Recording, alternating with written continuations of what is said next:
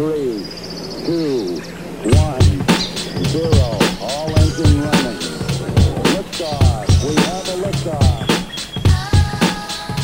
新聞ポッドキャスト新聞記者ここだけの話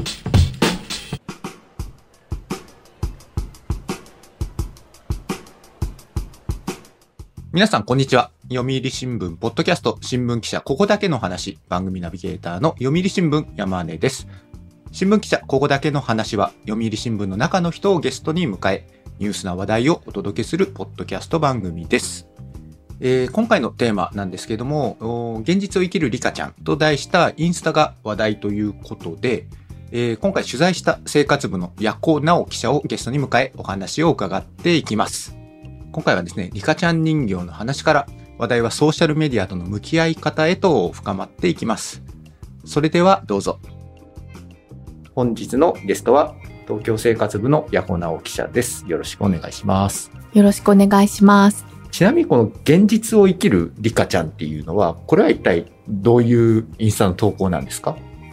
えっと、20代後半の、えー作者の女性が、インスタグラムですとか YouTube に、えーリカちゃん人形を使って、ご自身の日常を、まあ、再現して、スマートフォンのアラームをこう何度止めても起きられないですとか、玄関にビニール傘が溜まって靴が散乱している様子ですとか、仕事に疲れて自宅に帰ってソファーにこう倒れ込んでしまっている様子とか、あと洗濯物が洗濯機の上にたくさん溜まっている様子ですとか、冷蔵庫の扉を足を使って閉めてしまっている姿ですとか、ズボラな様子が再現されています。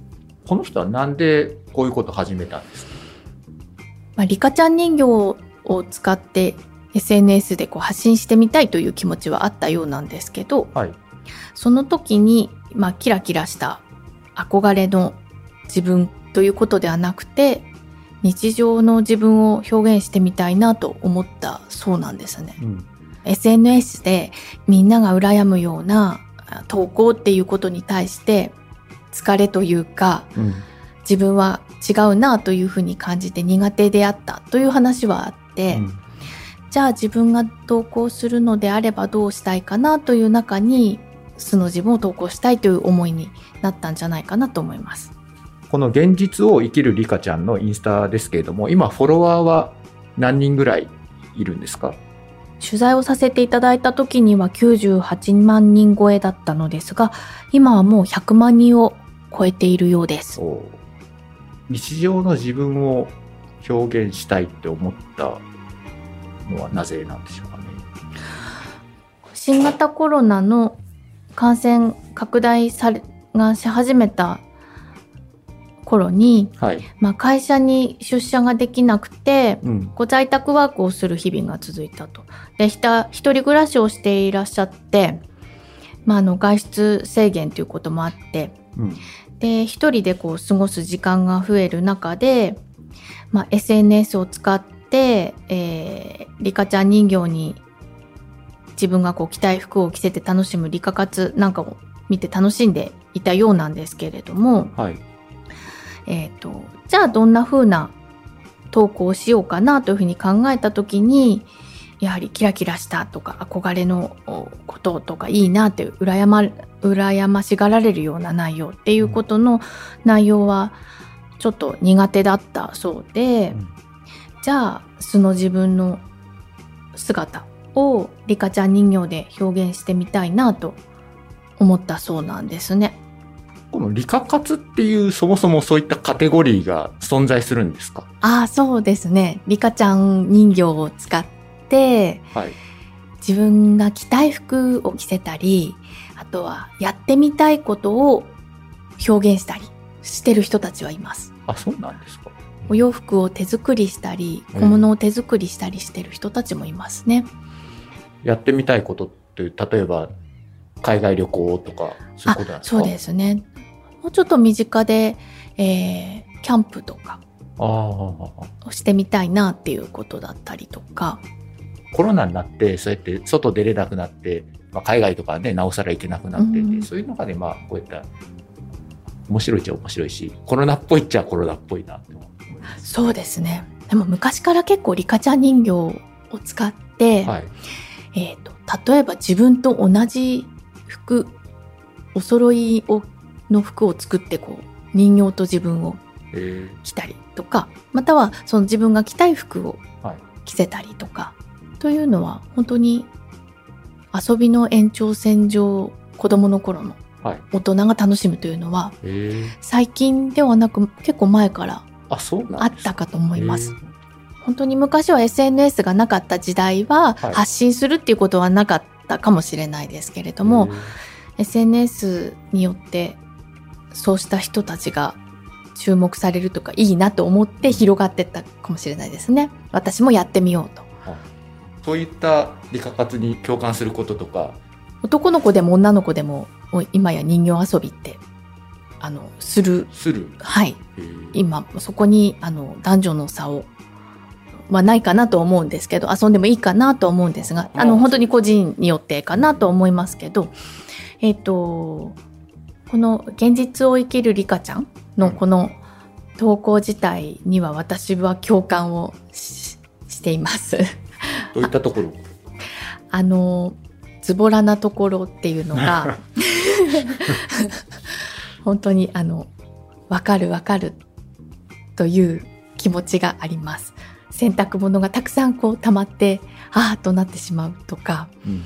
忘れ物を取りに行くときに靴を脱がずに膝を使って室内に入るとかはい。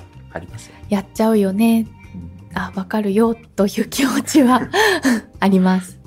でもそういった共感が、そのフォロワーの人たちにっていうことなんですよね。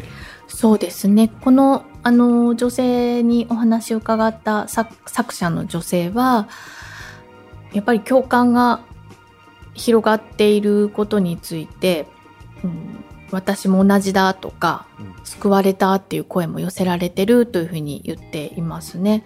ずっとズボラではなくって、仕事、会社員として一生懸命外で頑張って働いているっていう自分は前提としてあって、で、自宅に帰ってきた時にちょっとホッとしてしまうっていうズボラな姿もあるよねっていうけなげさを自分で感じてらっしゃるっておっしゃってたので、そこはとてもこう、多くの人に共通している部分でもあるのかなと感じます。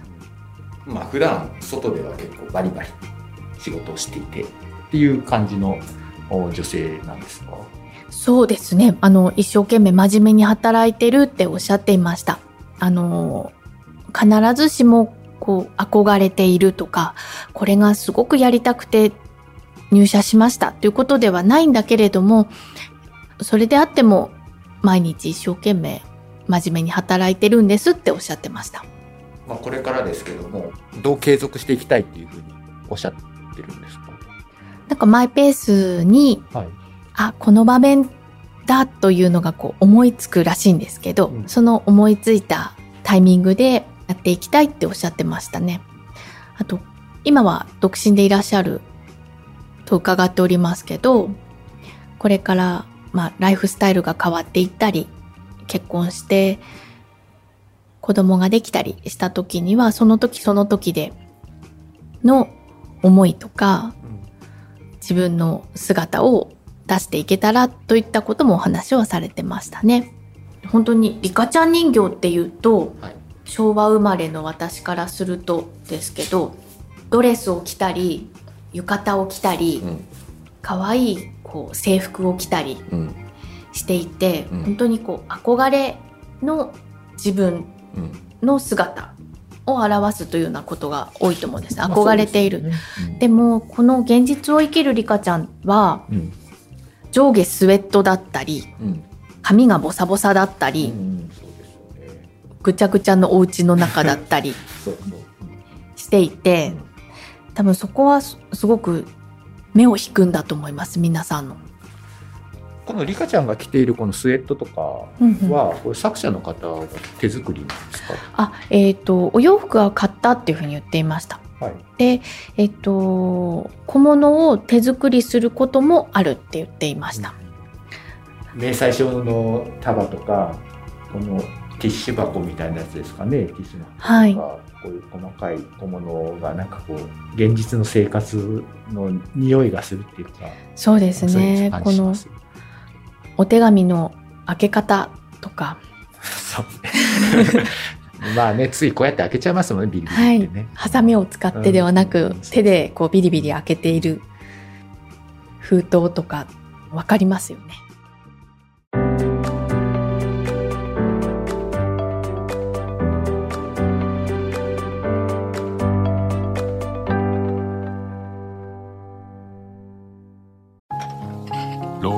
火星かな。どうしたのお父さん？いや今日の新聞。人口爆発広がる移住先。私だったらハワイかな。無難だな。新聞がある。話題がある。お試し読売新聞。ネットで簡単。まずは無料で。現実を生きるリカちゃんのこのズボラな姿に、まあ、どうしてこの共感が集まったかっていうことなんですけども、はい。精神科医の加山里香さんにお話を聞きましたら、はい、加山さんは実はこのリカちゃん人形と同姓同名でいらっしゃるんですね。え？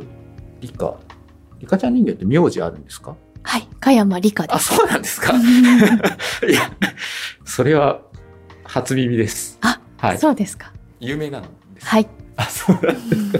え、漢字も？はい。漢字も一緒。そもそも漢字があるんですね。はい。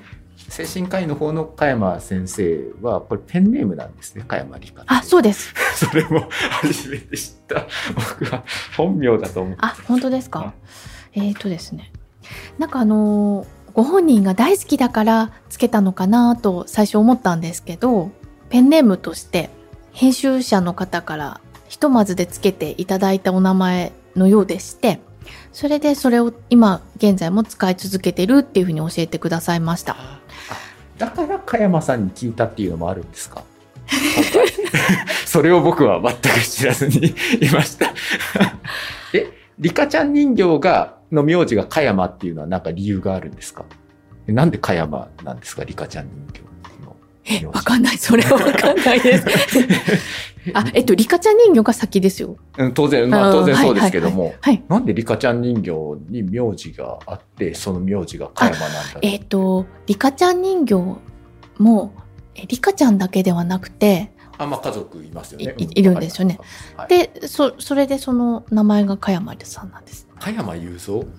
違うか。でも、それと関係あるの？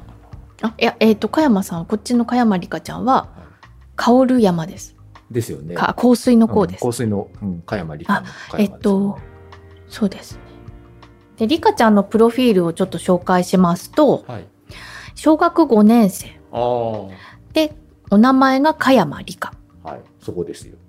5月3日の誕生日でお牛座。はあはあママはファッションデザイナーで、えパパは音楽家で、双子の妹がいると。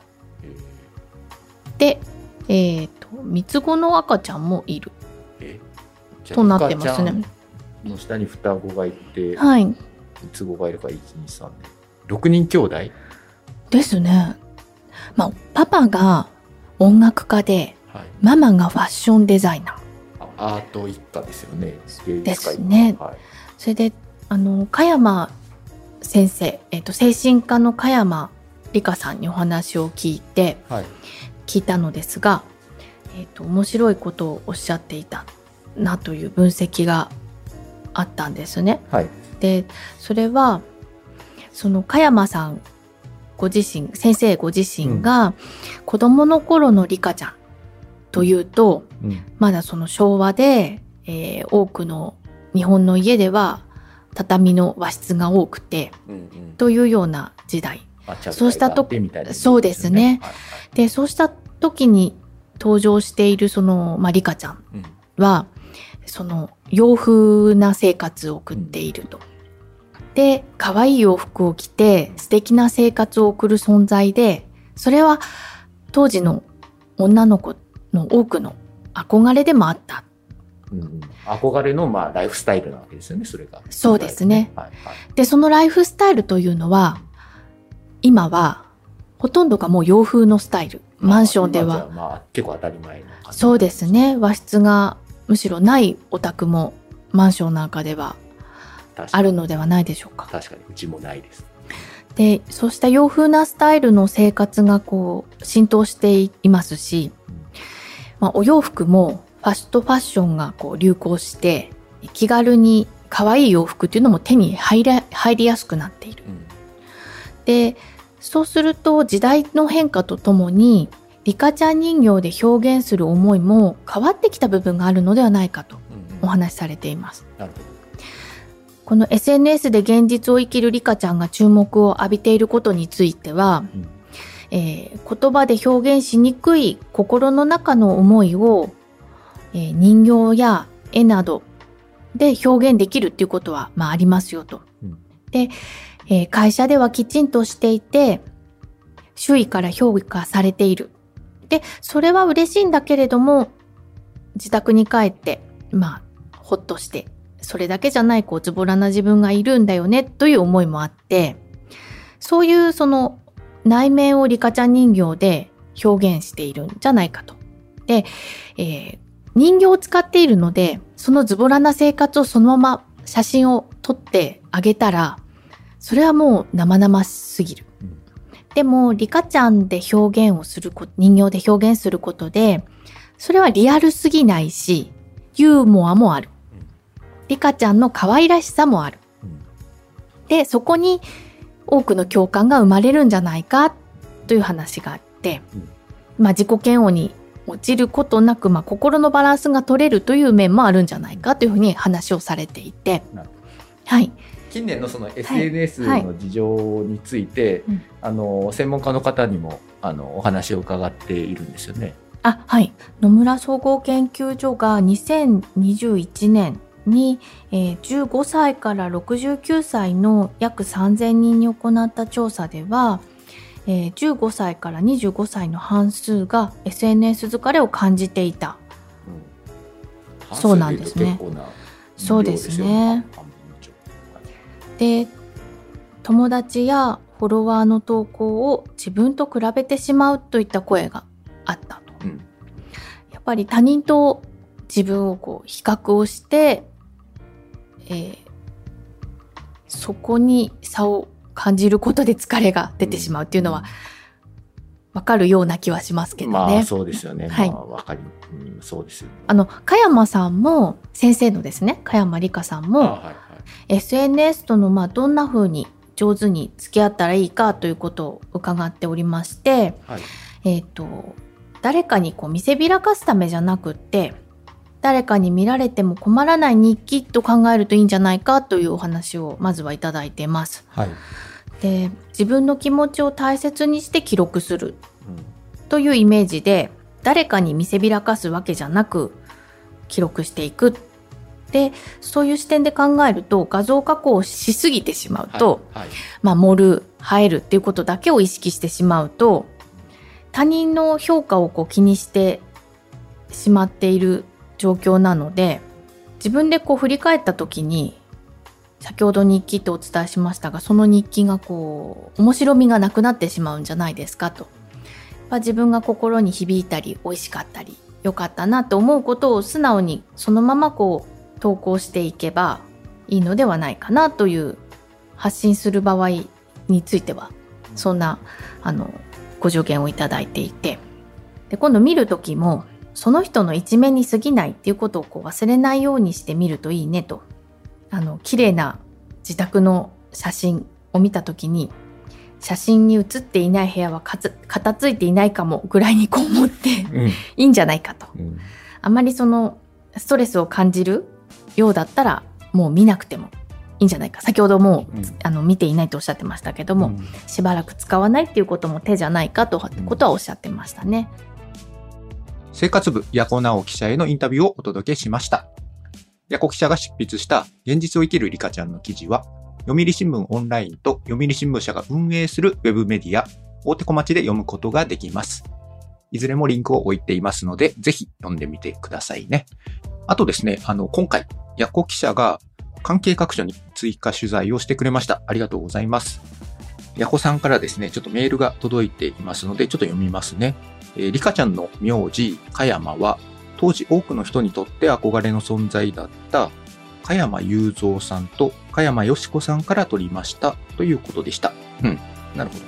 あとですね、あの、今回、リカちゃんファミリーのプロフィールについて紹介していますけれども、こちらも時代によってですね、あの変遷があるということで、今回ご紹介したプロフィールは現在ウェブサイトに掲載されているものです。ちなみにリカちゃんのパパが登場したのはですね、平成元年ということでした。読売新聞ポッドキャスト新聞記者ここだけの話では番組リスナーからのご意見ご感想を募集しています。いただいたご意見はですね、すべて読ませていただいております。ありがとうございます。今後の改善にも役立ててまいりたいと思っています。こちらの概要欄にリンクがございますので、ご意見ご感想をどしどしお寄せください。それではまた次回、お相手は読売新聞の山根修太でした。